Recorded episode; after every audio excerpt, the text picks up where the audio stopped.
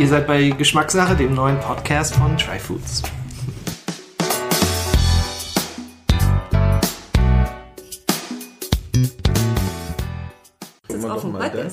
So, willkommen zurück zum zweiten Teil von Geschmackssache. Heute sprechen wir über Honig. Im ersten Teil, hier werden mich schon Honige betrachtet von meinen zwei Gästen.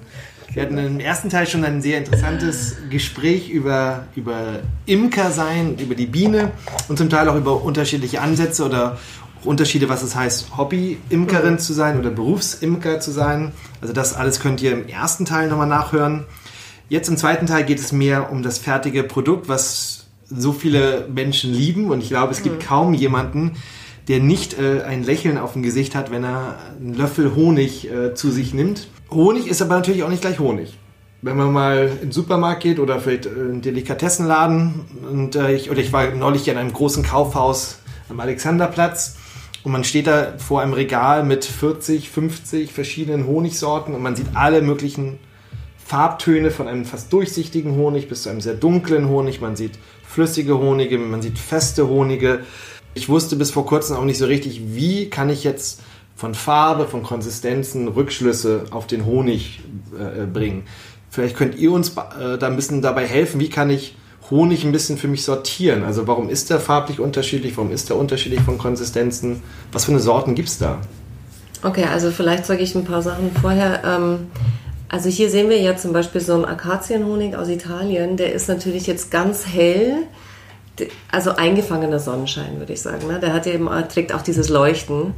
Also ein heller Honig ist in der Regel milder als ein dunkler Honig. Ich finde, das kann man schon sagen. Also der Honig wird quasi, je dunkler er wird, desto kräftiger oder auch geht es fast ins bittere, saure. Ne? Also so ein Waldhonig zum Beispiel, wenn er ganz dunkel ist oder Buchweizen auch. Also ich meine, da wird er schon das Gegenteil von lieblich. Ja? Also ich mag ja auch lieber diese lieblichen, hellen Honige. Danach kann man schon gehen, finde ich, Farbe und Geschmack. Und das Zweite ist aber auch, die, es gibt ja unterschiedliche Konsistenzen auch von Honig. Es gibt Honige, wie jetzt, den du hier mitgebracht hast, eben der, der ähm, Akazienhonig, ähm, der auch in Deutschland äh, oft Akazienhonig genannt wird, aber wenn aus Deutschland kommt, der eigentlich Rubini ist, aber trotzdem auch sehr mhm. flüssig ist. Und dann hat man andere Honige, wenn man vielleicht vom Rapshonig kennt, der natürlich eine ganz andere Konsistenz hat, was Festeres. Warum ist der eine äh, flüssig und warum ist der andere recht fest? Na, das hängt, ähm, also es hängt eigentlich mit zwei Dingen zusammen. Vor allem, also jeder Honig, wenn er frisch geschleudert ist, ist erstmal flüssig. Gut, es gibt auch Presshonige, die sind dann so Geleeartig, aber im Allgemeinen, jeder Honig ist erstmal flüssig, so. Und dann dickt er ein. Und je nachdem, wie schnell er eindickt, das hängt vom Zuckerspektrum des Honigs ab. Also Honig ist eine Mischung von bis zu 24 verschiedenen Zuckerarten, vor allem Einfachzucker, aber es dominieren Fruchtzucker, also Fructose und Glucose, Traubenzucker. Wenn man jetzt einen Honig hat, der vor allem Traubenzucker enthält, wie der Rapshonig, kristallisiert er ganz schnell. Also Rapshonig vier Tage nachdem der geschleudert ist, ist der schon äh, steinhart.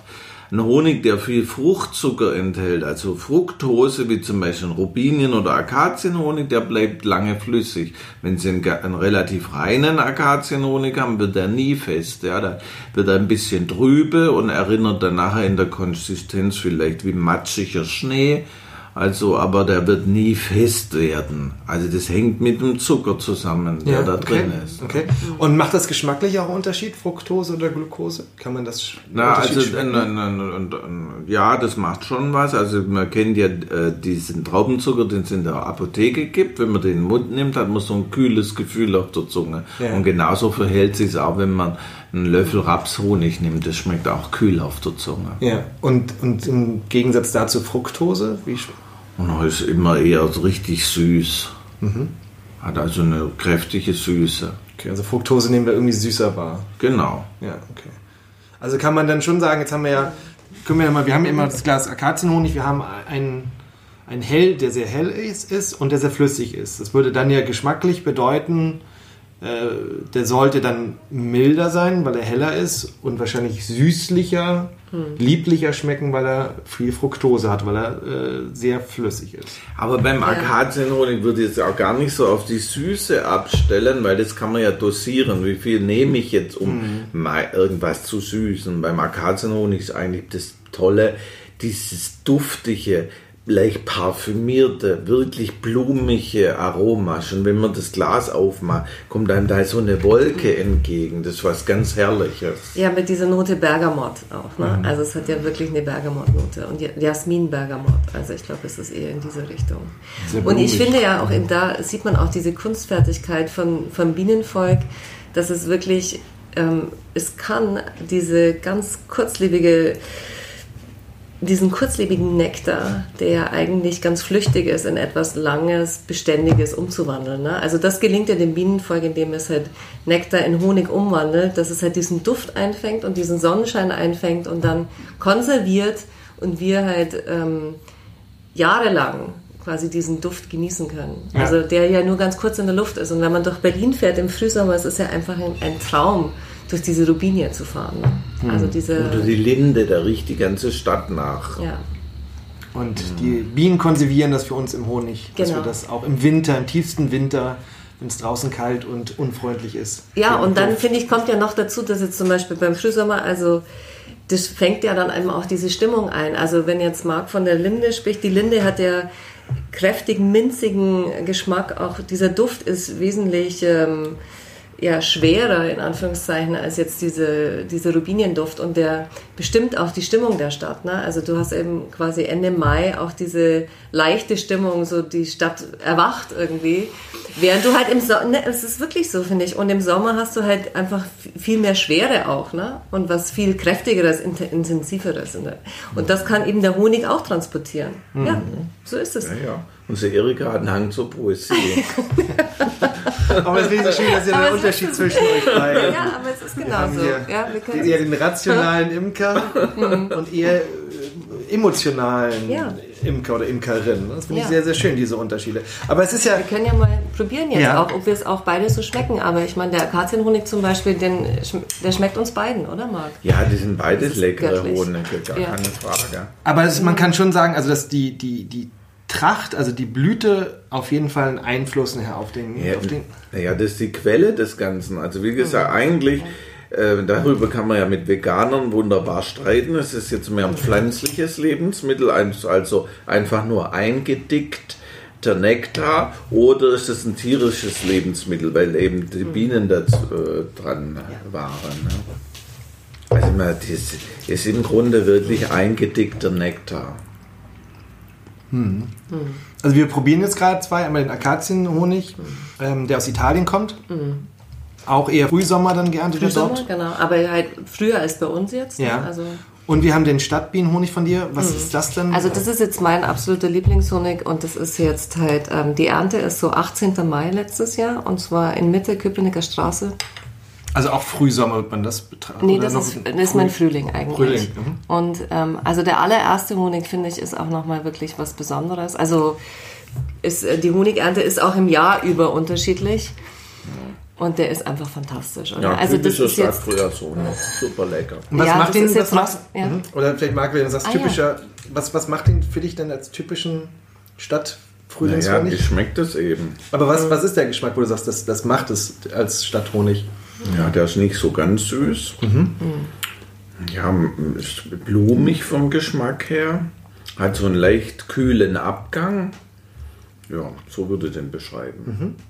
Aber man kann Honig natürlich mhm. richtig professionell beschreiben. Es gibt ein Aromarad für Honig, das ist genau wie beim Wein oder Whisky. Und da kann man die ganzen Noten durchgehen. Da müssen wir uns jetzt aber nochmal intensiv damit ja, beschäftigen. Ja. Aber vielleicht weil das ist ja interessant, nochmal ganz kurz vielleicht noch zu sagen. Ähm, normalerweise erstmal Honig nimmt man ja als, als süßes Lebensmittel wahr. Also Süße, ne, die, die da ist, aber dass das eben bei weitem nicht alles ist. Mhm. Dass es eben andere Ausprägungen gibt. Ich weiß nicht, kannst du sagen, was sind so andere typische äh, Aromen, die, die im Honig dann vorkommen können? Na, also wenn man zum Beispiel jetzt einen Sonnenblumenhonig hat, der schmeckt leicht säuerlich, also fast schon Zitrone. Gut, der hat auch die gelbe Farbe. Oder wenn man jetzt einen ein, ein Buchweizenhonig, hat der hat so ein bisschen was Malziges an sich, riecht sehr streng, ist deshalb nicht jedermanns Sache. Oder ein Edelkastanienhonig hat immer eine Bitternote, also teilweise richtig ausgeprägt. Da sage ich, für Kinder ist der nichts. Mhm. Ähm, das ist so und so ist jeder Honig eben anders. Also mein Favorit ist ja der Heidehonig. Die haben wir hier. Das hat eine ah. leichte Bitternote und einfach ein unglaubliches äh, Bouquet. Also so vom Aroma her. Ja. Mhm. Und da gibt's, es liegen natürlich Welten zwischen so einem Heidehonig und einem mhm. Rapshonig. Ja, Rapshonig finde ich jetzt ist quietsch süß, mhm. aber äh, die Kunden kaufen ihn gerne. Aber so ist ja auch. Der Honig muss nicht dem Imker schmecken, sondern muss dem Kunden schmecken. Mhm. Das ist ja auch faszinierend, dass halt der Stadthonig, der Frühling in der Stadt, ist eben diese holzig, hat eben eine holzige Note und der Frühling vom Land ist eben dieser weiche Rapshonig, ne? Der eine einfache, der ist ja auch lieblich im gewissen Sinne. Ja, schmeckt ein bisschen nach Kohl. Mhm. Mhm. Ja, du hast jetzt auch gerade den Heidehonig. Ihr da draußen, ihr könnt es ja nicht sehen. Ähm, von daher, also der mhm. Heidehonig, der ist, der ist, ist dunkel, der hat so einen, so, einen, so einen malzbraunen Ton, würde ich mal sagen. Der ist von der Konsistenz so ein bisschen grieselig. Wie würdest du den Geschmack beschreiben? Wie schmeckt der dir? Also mir ist der eben, also dieses Grieselige, das ist jetzt nicht so ganz meins, weil ich halt nicht so gern auf diesen Zuckerkristallen rumbeiße. Ne? Also das ist eben eine Geschmackssache. Also ich habe es eben gern mild. Muss aber beim Heidehonig so sein. Ja, genau. Es ist eben typisch Heidehonig. Ne? Und ähm, mir, ist der, mir ist der fast zu kräftig. Ne? Jetzt mal so. Mm, mm. Der hat eben fast was, erinnert mich an Waldhonig. Mm. ganz der toll. ganz schön, wenn ihr das Gesicht sehen könnte von Marc Wilhelm, der hat gerade ganz, ganz schön tief, tief, genossen. Also ich finde, er hat eben eine Tiefe. Der Heidehonig hat viel mehr Tiefe als jetzt so ein Frühlingshonig Stadt, der ist viel leichter. Ne? Mhm. Also, also, ich finde, der erinnert mich ein bisschen, also dieses Malzige, wenn man Zucker ein bisschen bräunt und dass er dann, wenn man Zucker ein bisschen stärker bräunt, bekommst du langsam auch so leicht herbere Noten, kannst ein bisschen ins Bittere gehen, mhm. aber trotzdem mit dieser Süße gepaart. Mhm. Und, und, das finde ich halt bei diesem Heidehonig ganz. Im Abgang wird er auch ganz bitter. Mhm. mhm. Ja. ja. Und so, so unterschiedlich kann es sein. Und das Interessante beim Heidehonig ist ja auch nochmal, dass der die letzte Tracht des Jahres ist. Mhm. Äh, Im September wird er erst geerntet. Genau.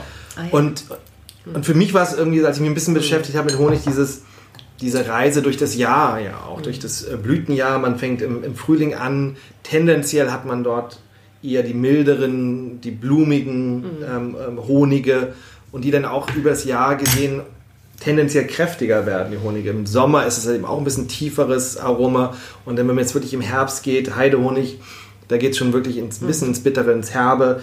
Ähm, ich weiß nicht, Buchweizen wird auch eher später geerntet oder wann, wann ist der? Mm, ja, der Buchweizen kommt immer darauf an, wenn, die, wenn er ausgesät wird. Aber das ist so eine Sommertracht. Ja, eine Sommertracht. Also eher parallel so zur Linde. Ja, aber auch im Sommer. Ne? Also, aber das ist also interessant, dass man auch ein Stück weit so eine Reise durchs Jahr machen kann beim, beim Honig und, und wie stark der sich wirklich geschmacklich auch unterscheidet. Was man natürlich nicht unbedingt hat, sehr viele Supermarkthonige sind ja Mischungen. Also wenn ich jetzt von den großen Firmen etwas kaufe, die schmecken irgendwie immer, immer gleich. Äh, ich weiß nicht, was, was eure Meinung ist. So, wir haben jetzt hier eher sortenreine Honige versus gemischte Honige. Also da will ich mal Folgendes zu sagen, dass äh, die, äh, diese, also viele Imker versuchen das jetzt schlecht zu reden, auf dass ihr eigenes Produkt umso mehr leuchte. Das ist aber Unsinn. Also es ist einfach eine andere Philosophie, die da dahinter steckt. Also wir jetzt als Imker, auch als Berufsimker, äh, produzieren unseren Honig eben so, wie ihn die Bienen uns abliefern. So, und ähm, wenn Sie jetzt so einen einfachen Supermarkthonig äh, sehen, da wird er so produziert oder so gemischt, wie ihn die Kunden wollen. Also da geht dann ein Abfüller her zu einem Honigimporteur und sagt, wir brauchen einen Honig, der muss die und die Farbe haben, der muss die Konsistenz haben und der muss so schmecken. Und dann werden da zehn verschiedene Mischungen angesetzt, dann gibt's eine Verkostung und wenn dann äh, die Leute die da zu der Verkostung eingeladen sind, sagen, der Honig hat uns am besten geschmeckt, dann wird wieder wie ein Kellermeister in einem, mhm. bei einem äh, Kälterei, geht er dann ran und mischt den Honig so, wie ihn die Kunden wollen. Das ist einfach ein ganz anderes Verständnis eine andere Philosophie, die da, dahinter steckt. Das hat auch seine Berechtigung. So, und die Honige, die sie dort kaufen, sind alles Importhonige. Da gibt's dann noch ein bisschen europäischen Honig dazu, wenn es von der Farbe her nicht passt, aber es sind überwiegend äh, Importhonige, die aus Südamerika kommen oder aus, äh, auch aus Asien. Ja, das ist einfach eine andere Philosophie, die da dahinter steckt. Und das ergibt dann im Ende eben diesen diese, dieser Hinweis, Mischung von Honigen aus EU- und Nicht-EU-Ländern. Ja. Und bei uns steht halt drauf Herkunftsland Deutschland oder deutscher Honig oder italienischer Honig oder wo auch immer. Hat auch für dich das eine Berechtigung? Ich sag mal, die gemischten industriellen Honige? Also die haben von mir aus auch eine Berechtigung, aber was ich eben speziell finde am Honig ist, ist, dass es halt etwas ist, was lebt, ja, und dass es sich verändert. Also es gibt halt ähm, ne, es ist Honig wächst und es ist eine lebendige, es ist etwas Lebendiges. Und, ähm, und ich weiß jetzt nicht, wie lebendig Honig ist, der halt ähm, eingeführt wurde und erwärmt wurde und verarbeitet wurde. Und das finde ich halt das Besondere, dass man halt Honig auch erwerben kann hier ähm, von Imkern um die Ecke, die halt wirklich noch ein lebendiges Produkt haben, die halt darauf achten, irgendwie, dass er schonend gewonnen wird und dass er dann schon also gut gelagert wird, kühl gelagert wird und ähm, und dann hat man einfach die Chance, dass dort auch die Enzymaktivität hoch ist und dass er wirklich einen gesunden, dass er auch gesundend wirkt, der Honig. Also Honig ist eben auch ein, also zeichnet auch das Landschaftsbild ab. Ne? Also wo bewege ich mich und äh, wie schmeckt es da? Also wenn ich halt ähm, Honig von dort esse, wo ich ähm, lebe, beziehungsweise wo ich im Urlaub bin oder so, dann nehme ich ja auch einfach diese ganze Landschaft mit und die kann eben Honig transportieren. Und ich glaube jetzt der Honig, der jetzt da halt ähm, importiert wird und so weiter, der trägt eben auch nicht mehr dieses Landschaftsbild. Ne? Also ich kaufe jetzt auch nicht diesen Honig und habe dann halt das Landschaftsbild äh, von China oder von, äh, von einem im Kopf. Ne? Da, mhm. da geht es mir halt vor allem um, um eine Richtung Geschmack und um eine Richtung Konsistenz. Aber das ist ja vielleicht auch okay. Also wenn jemand halt gerne Tee mit Honig konsumiert und in, der, in seinen heißen Tee diesen Honig ähm, gibt, dann kann er von mir aus auch diesen Industriehonig dort in den Tee verwenden, weil da braucht er irgendwie auch kein Produkt, was eben eine hohe Enzymaktivität hat. Na, ich würde mal, mal die, die Parallele zum Wein ziehen. Also äh, vor 20 Jahren, da gab es für viele Leute, besonders hier in Norddeutschland, eben vier Weinsorten. Ja. Es gab Rotwein, Weißwein, süßen Wein und äh, trockenen Wein. Und so ähnlich war es beim Honig auch. Mhm. So, da gibt's dunklen Honig, hellen Honig, flüssigen Honig, festen Honig, Schluss. Und inzwischen ändert sich das. Beim Wein hat sich schon länger geändert, werden auch wieder irgendwelche alten Sorten äh, ausgegraben, Gutedel zum Beispiel. Ähm, und, und wir sind aber da beim Honig auch in der Richtung unterwegs. Und äh, da tragen natürlich die Imker den regionalen Honig erstellen und sagen, ja, der ist jetzt Lindenhonig aus Berlin, tragen natürlich da wesentlich bei. Ja. Da vielleicht nochmal ganz kurz, so, einmal kurz Thema Sortenrein nochmal. Mhm. Ähm, Sortenrein und Sortenrein ist ja nicht das gleiche, beziehungsweise er muss ja nicht 100% aus einer Sorte sein, weil das meistens ja auch gar nicht geht, weil man Bienen ja nicht so kontrollieren kann. Man kann sie nicht wie Kühe einfach nur in Futter vorsetzen und dass sie das nur essen. Ähm, vielleicht könnt ihr da nochmal zu sagen, wann darf ein Honig als Sortenreiner bezeichnet werden? Ja, wenn 70% des Nektars aus einer Quelle kommen. Also von einer Pflanzenart. Okay.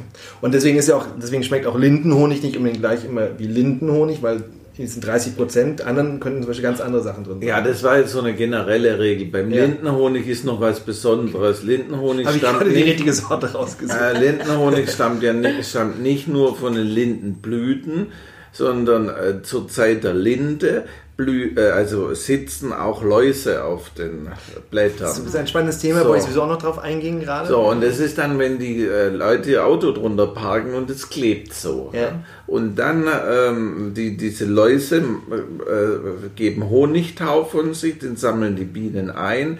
Gleichzeitig gibt es dann aber auch Pilze, die auf den Blättern wachsen. Deshalb haben diese Blätter dann so schwarze Punkte.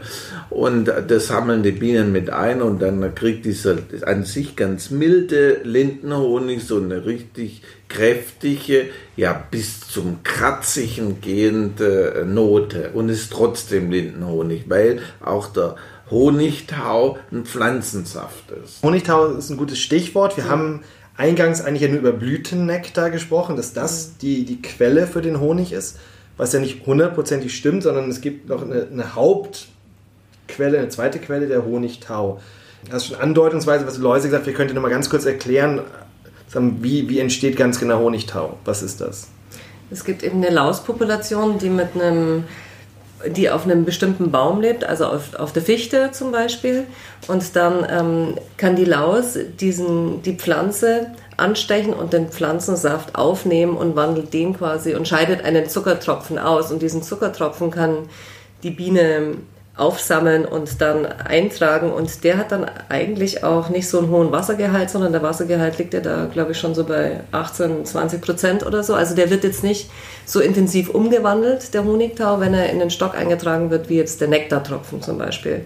Sondern der wird eigentlich direkt. Ähm, Kennt man ja wiederum dann, auf, wenn es auf der Scheibe ist, dass, dass dieser Honigtau von der Linde Genau. einfach dann relativ fest und klebrig ist, weshalb man ihn auch so schlecht abkriegt. ne? Genau. Ja, ja. diese äh, dunklen, dann sogenannten Waldhonige oder Blatthonige sind aber eher eine süddeutsche Spezialität. Da kann Ihnen oder kann euch dann auch ein Imker aus dem Schwarzwald viel mehr dazu erzählen, als wir das hier im Norden können. Aber generell, wir haben ja auch einen Wald Honig, genau hier aus Süddeutschland, ähm, Imkerei Friedmann, ähm, das ist aus der Schwäbischen Alb, vor allen Dingen mit Weißtanne. Und der ist jetzt eben dann verstärkt aus Honigtau. Ist es, Ja, ist es, genau. Genau. man, ist es richtig, dass man es auch sehen kann sehr oft? Das heißt, Honig, Honigtau ist eigentlich immer tendenziell auch dunklerer Honig? Naja, also da gibt es so richtig einen Trachtbeobachtungsdienst, also Leute, die dann in den Wald gehen und gucken, wo Honig, wie der Imker sagt, und die schütteln dann die Bäume und legen ein Blatt Papier drunter und da sehen die anhand der Tropfen, lohnt es sich jetzt da anzuwandern oder nicht. Also im Schwarzwald ist es so, da gibt es Täler, da gibt es dann so eine Massenvermehrung und man kann äh, Waldhonig ernten und dann gibt es eben andere, das Nachbartal, wo es nicht so ist, aber im nächsten Jahr kann es schon wieder umgekehrt sein. Ja. Ja. Deshalb haben die da so einen richtigen Beobachtungsdienst, der das ganze Geschehen im Blick behält und dann den Imkern sagt, okay, jetzt geht's los. Aber das ist für uns ist das zu weit. Soweit, aber, aber nochmal zurück zur Frage, dass der tendenziell dunkler ist, stimmt das? Ja, ja, klar. Das stimmt schon. Und das andere, ich habe immer das Gefühl, für mich Honig, Honig aus Honigtau und Waldhonig, der hat fast so was eher was Animalisches. Also irgendwie so eine, dieser, so eher so ein bisschen so ein leicht, ich finde es interessant, so einen leichten tierischen fast Geschmack. Finde ich auch. So mineralehaltig, er ist ja wesentlich mineralhaltiger und man merkt schon, das ist Pflanzensaft und kein Blütensaft, finde ich. Ne? Also es ist viel erdiger auch und bitterer und saurer, also im, im gewissen Sinne. Ich mein, also Waldhonig mit Käse zum Beispiel, das ist eine super Kombination, finde ich. Aber jetzt so aufs Brot finde ich jetzt halt so einen lieblichen Honig besser. Aber das ist eben eine, wie setzt man den Honig ein? Ne? Ja, das sind auch alles persönliche Vorlieben. Ja, ja, genau. ne? Ja, ja. Also ich komme ja, mein Großvater ist immer in den Schwarzwald gefahren, ich komme ja eigentlich eher aus dieser Gegend. Und für die Menschen dort ist Waldhonig einfach der Honig. Und was anderes nehmen die nicht ernst. So. Meine erste Frau, die kam aus der Lüneburger Heide, da war es genau das Gleiche. Die haben, äh, da hieß es eben richtiger Honig ist Heidehonig. Hier in Berlin Lindenhonig. Also das ist auch so, wie man geprägt ist. Ja, ja, ja. Du hattest das Thema Enzyme gerade angesprochen oder Inhaltsstoffe. Es ist ja auch immer die Frage beim Honig, wie gesund ist Honig? Was sagt ihr dazu, wenn ihr gefragt wird? Also Honig und, und wie gesund ist Honig? Was kann Honig? Na, also da muss man sehr vorsichtig sein. Also es gibt diese Health Claim Verordnung und also ich kann jetzt nicht sagen, der Honig hilft jetzt gegen Magenbeschwerden oder so. Also was wir machen ist, wir produzieren Lebensmittel und kein Heilmittel. So, also mehr will ich da eigentlich gar nicht dazu sagen. Wenn dann die Leute der Auffassung sind, sie wollen das nehmen gegen irgendwelche Beschwerden, wird sie keiner dran hindern. Aber ich gehe nicht her und sage, der Honig hilft gegen Haarausfall. Ich werde oft gefragt, gerade von arabischen Kunden. Welcher war das nochmal? Vielleicht. Gerade von- ob es irgendwie einen Honig für das männliche Vermögen gäbe. Und ganz oft werde ich dann nachgefragt. So. Aber da halte ich mich auch sehr zurück. Also ich finde es halt faszinierend, dass Honig ein süßes Lebensmittel ist, was aber nicht nach mehr verlangt. Ne? Also normalerweise ist es ja so, wenn irgendwas süß ist, will, will man dann mehr davon. Also bei Keksen oder bei Kuchen oder bei Schokolade verlangt der Körper dann irgendwie nach der doppelten Portion. Und bei Honig ist es eigentlich so, es ist süß, aber es, man belässt es bei einem Honigbrot oder bei einem Löffel. Ne? Also du überisst dich eigentlich nicht am Honig. Und das finde ich eigentlich ganz toll, weil das ist halt irgendwie ein, ja, ein selbstregulierendes Produkt in dem Sinne. Und deswegen ist es, die Menge, die man aufnimmt, kann dann eigentlich auch nur gesund sein. Also finde ich schon, ist gesünder, als wenn ich jetzt da ähm, normalen Zucker nehme. So empfinde ich das, ja. Marc, vielleicht mal einmal ganz tief durchgeatmet.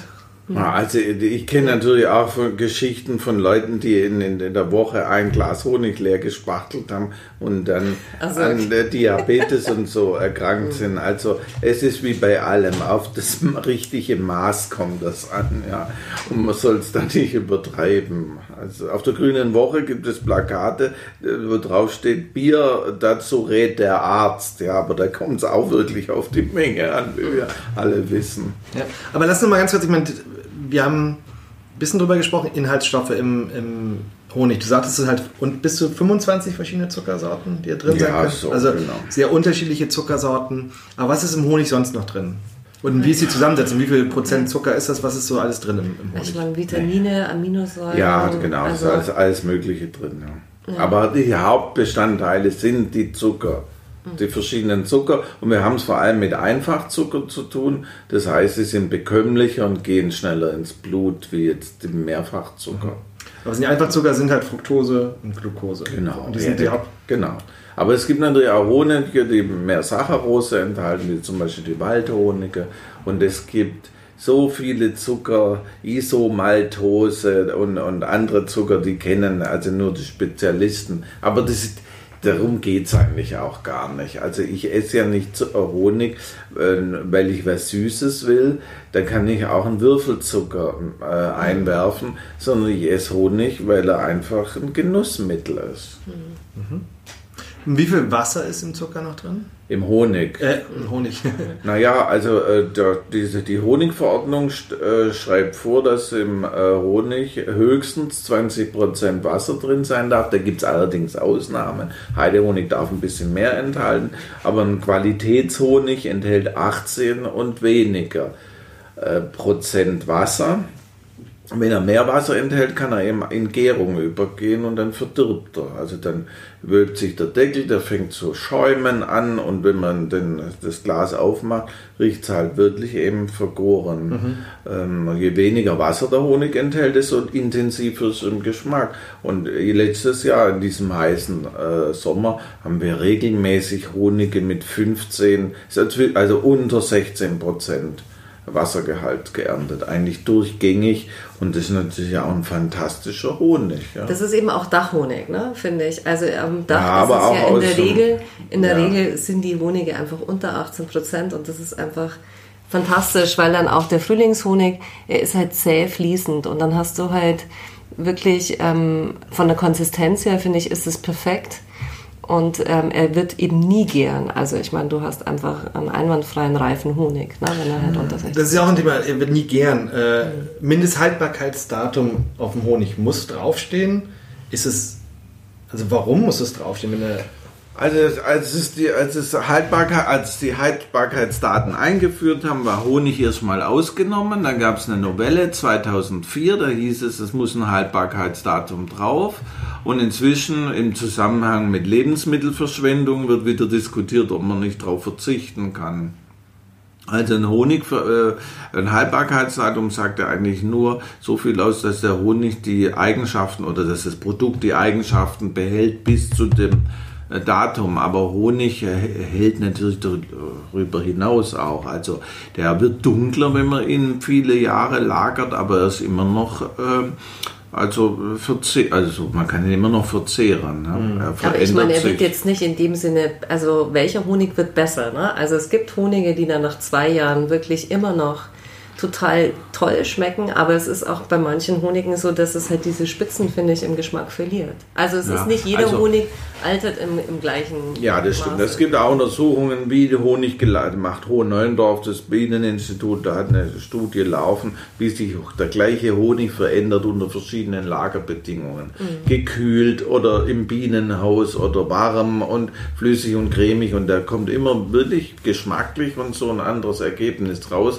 Aber das heißt nicht, dass er dann verdorben ja. ist. Ja, er ja. ist anders, aber nicht verdorben. Ja, Hattest du mir nicht sogar erzählt, dass du mal eine Freundin hattest, die irgendwie im Keller einen 40 Jahre alten Honig gefunden hat? Oder irgendjemand hat mir das erzählt und irgendwie also Akazienhonig, der irgendwie 40, 50 hm. Jahre alt war und, und der eben auch noch sehr viel. Aber also das wollen wir ja gar nicht. Wir wollen ja, dass die Leute unseren Honig essen und einen neuen kaufen. Ah, nee, auf jeden Fall. Das ist ja auch, also aus der Imkersinn was sind, aber ich glaube eher, nochmal als Konsument, wir als sehr viele Konsumenten sind ja immer so verunsichert. Mhm. Kann ich jetzt irgendwas noch essen oder nicht? Und wenn jetzt das Mindesthaltbarkeitsdatum abgelaufen ist, vielleicht nicht nur ein Tag, aber ein Jahr später, muss ich das jetzt entsorgen oder nicht? Mhm. Na, also, also äh, gängig ist, dass die Imker zwei Jahre ab Abfülldatum geben. So, und warum zwei Jahre? Das hat vor allem psychologische Gründe. Ja? Wenn man jetzt das schreiben würde, ein halbes Jahr, würden die Leute am Imkerstand vorbeigehen und sagen, oh, ja, ist ja nur ab und zu mal sonntags,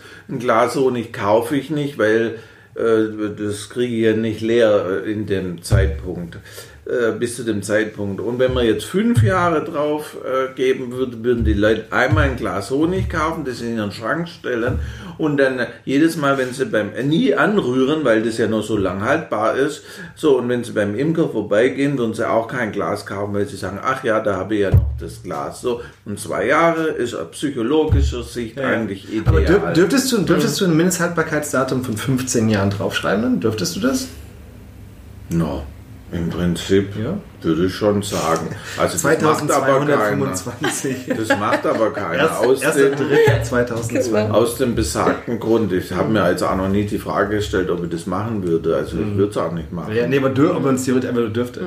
Also, aber das ist ja nur mal dann, finde ich, gut für Leute zu verstehen, dass das Genau. ein Stück weit psychologisch ist. Es muss irgendwie drauf, aber eigentlich sagt es nicht wirklich viel aus. Also es ja. ist auch so, wenn man jetzt hier zum Beispiel sieht man diese Honigblüten, ne? also wenn der so ein bisschen. Das ist ein Honig, so, der sieht ein bisschen aus wie eine, für mich jetzt wie ein Rapshonig, so ein bisschen sieht er aus. Ah ja, genau. Oder? Also wenn er eben so weiß wird, mhm. also so ausfällt an einem Glas, ähm, dann ist das eigentlich ein positives Zeichen. Ne? Also der ist eben nur in ein kaltes Glas gefüllt worden, aber es ist eigentlich ein trockener Honig. Also mhm. wenn man Honig mit den Honigblüten sieht zum Beispiel, kann man auf jeden Fall zugreifen. Man mhm. weiß, das ist eigentlich ein positives Zeichen. Ja, also Stichwort zugreifen, wie kann ich vielleicht sonst als Konsument, worauf kann ich achten? Du sprachst auch vorhin von Qualitätshonig, eher weniger als 18 Prozent. Also wie kann ich wie kann ich beim Einkauf darauf achten, dass ich einen guten Honig finde? Gibt es so ein paar Dinge? Also das Erste, was ich immer machen würde, ist einfach mal das Glas umdrehen und gucken, wie sieht der Boden aus. Und wenn ihr am Boden irgendwelche schwarzen Punkte habt, dann weiß ich, der Imker hat das Glas nicht gespült oder äh, der Honig war nicht sauber gesiebt, weil sich eben da Teile dann absetzen und das soll nicht sein. Wenn es silbern glänzt sogar am Boden, da habe ich Metallabrieb aus der Schleuder. Der auf keinen Fall kaufen. Mhm. Ja.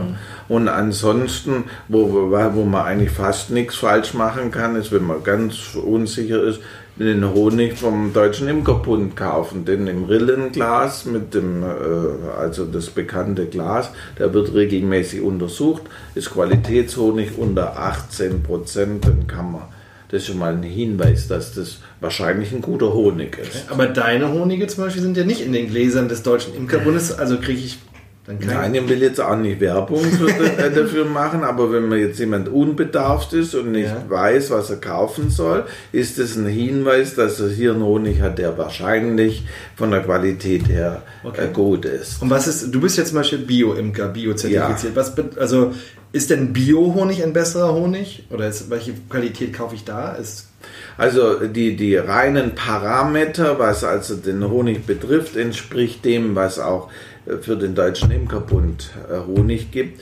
Aber bei Bio haben wir einen prozessorientierten Qualitätsbegriff. Das heißt, der Prozess, der nachher zu dem fertigen Glas Honig führt, ist eben auf jeder Stufe bio und überprüft und zertifiziert. Und deshalb muss der Honig nachher nicht besser schmecken, aber der Weg zu dem Honig ist eben ein äh, biologisch äh, überprüfter Weg. Kannst also du mir ein, zwei Beispiele nennen, wo, wo es dann die Unterschiede... Ja, also wir haben zum Beispiel unsere Bienenkästen. Die Bienenwohnungen sind aus Holz und nicht aus Styropor. Und weil Holz eben ein nachwachsender Rohstoff ist und damit Bio. Mhm. So, unser, das Futter, was wir den Bienen im äh, Sommer geben, ist eben Biozucker. Ähm, und damit eben auch ein Bioprodukt und äh, deshalb können wir nachher auch den Honig als Bioprodukt verkaufen.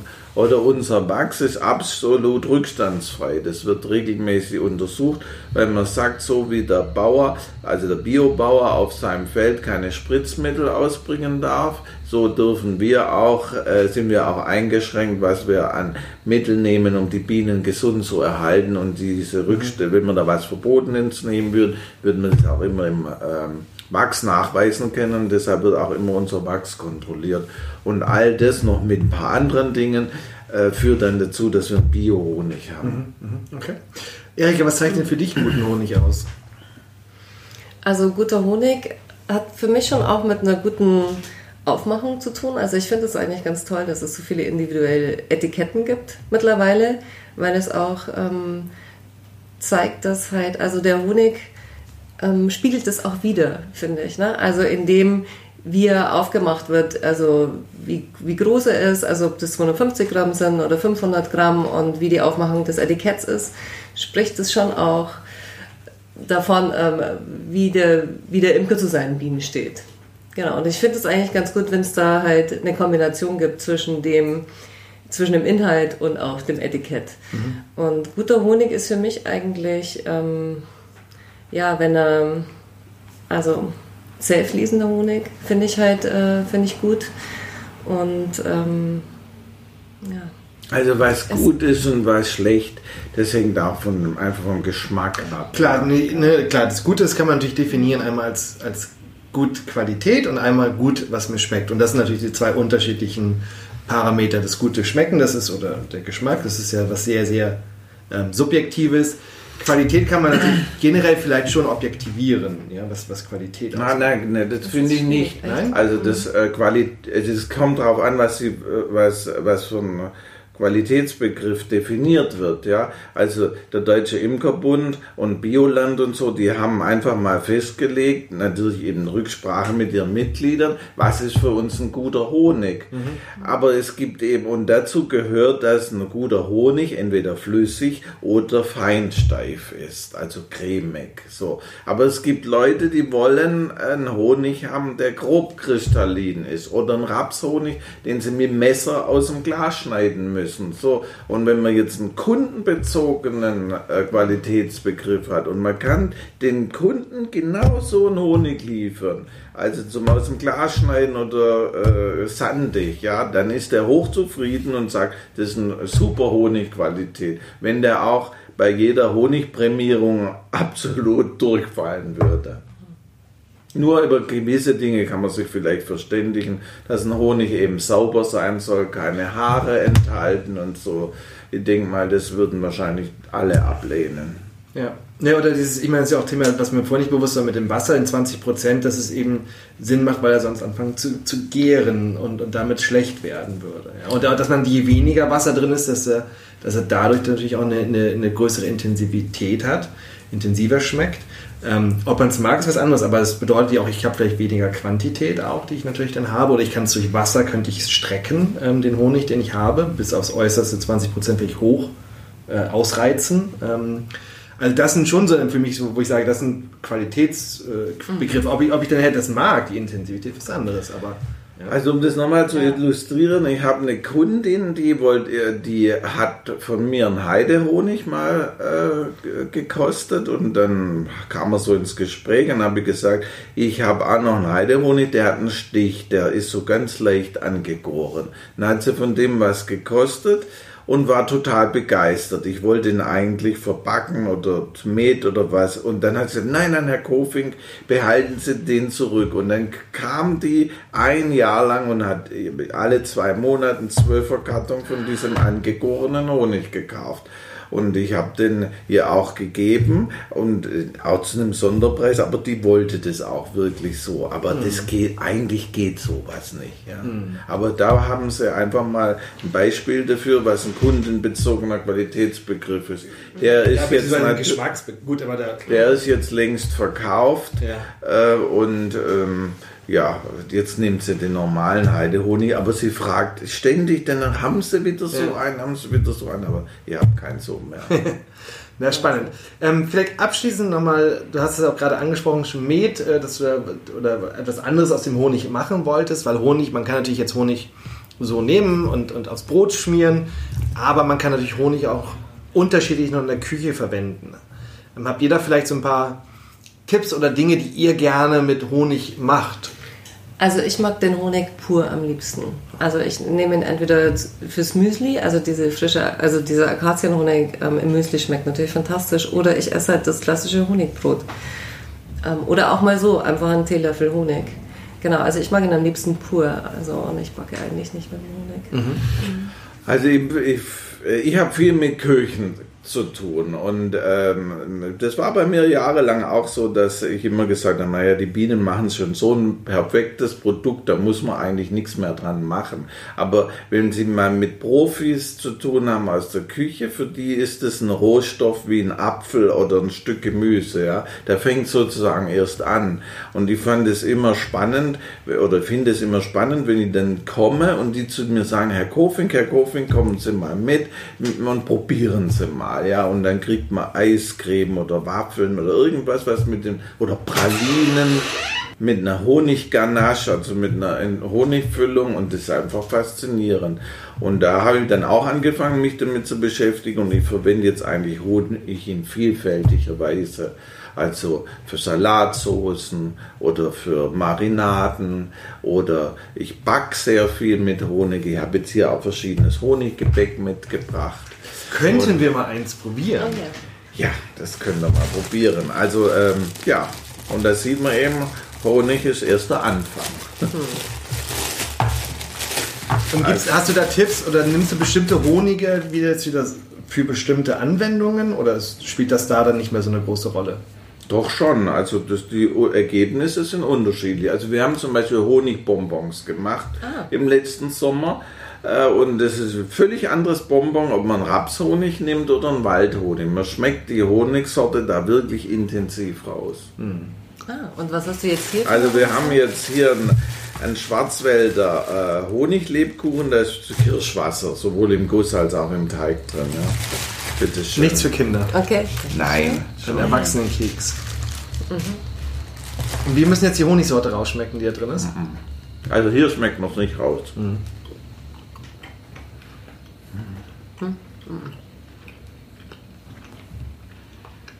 Also wir das ist eigentlich ein Lebkuchen, ist es, oder? Ja, ja, wir fangen, also ich entdecke gerade die Welt des Lebkuchens. Und wenn man da guckt, was man im Laden kriegt wow. und was man backen kann, da liegen Welten dazwischen. Das ist so wie mit dem Importhonig und unserem Honig. Ja, mhm. Das gibt unglaubliche äh, Lebkuchensorten. Mhm. Auch ganz viel regional unterschiedliches. Sehr lecker. Mhm. Ich glaube, wir essen jetzt noch ein bisschen weiter, mhm. aber ich würde mich jetzt schon mal bei euch bedanken für die Zeit und ähm, das sehr interessante Gespräch. Ich habe auch wieder Neues gelernt. Ähm, ähm, Honig, Imkern gesprochen. Also jetzt vielen Dank. Mhm. Und ähm, ich esse jetzt noch eine, eine Printe. Genau, das haben wir als nächstes. Danke.